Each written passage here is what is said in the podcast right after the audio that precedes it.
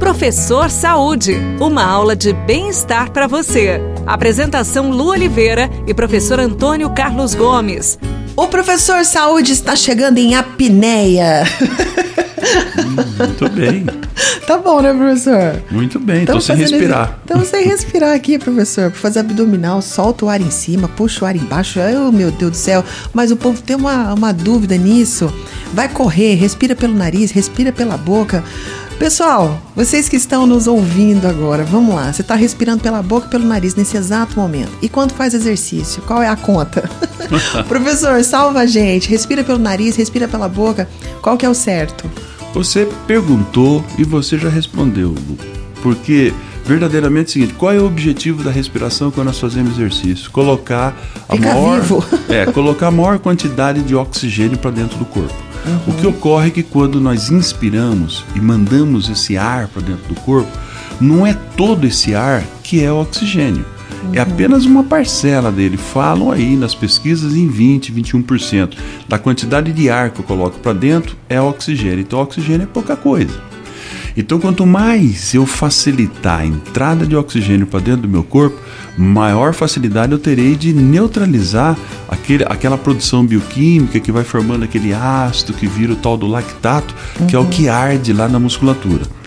Então, qual é a ideia? Se você está correndo, pedalando, nadando, fazendo um exercício localizado, deixa o ar entrar e sair pelo nariz, pela boca.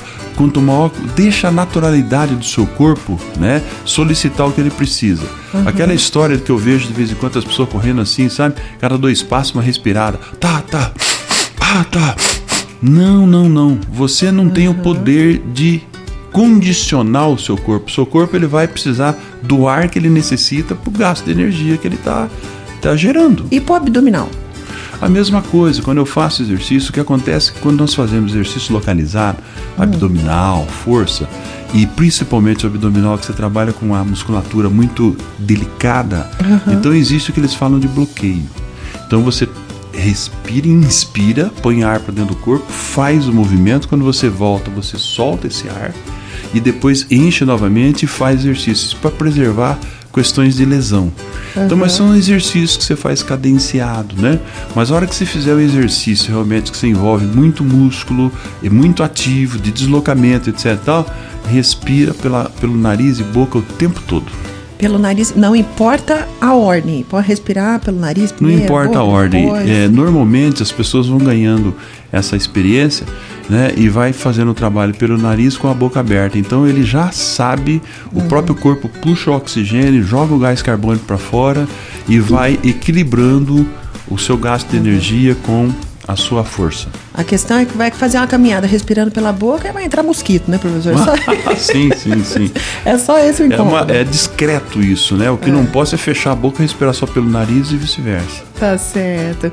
Queridos, olha que gostoso. A gente aprendeu mais uma coisinha aqui hoje com relação à respiração, né? O professor Saúde sempre dando orientações para vocês, sempre incentivando vocês a fazer o melhor para sua saúde, tá bom? Até o próximo programa. A gente se encontra aqui na Paiqueria FM 98.9. Beijo no coração, fica com Deus e tudo que fizer, faça com amor. Tchau. Você ouviu Professor Saúde. Apresentação Lu Oliveira e professor Antônio Carlos Gomes.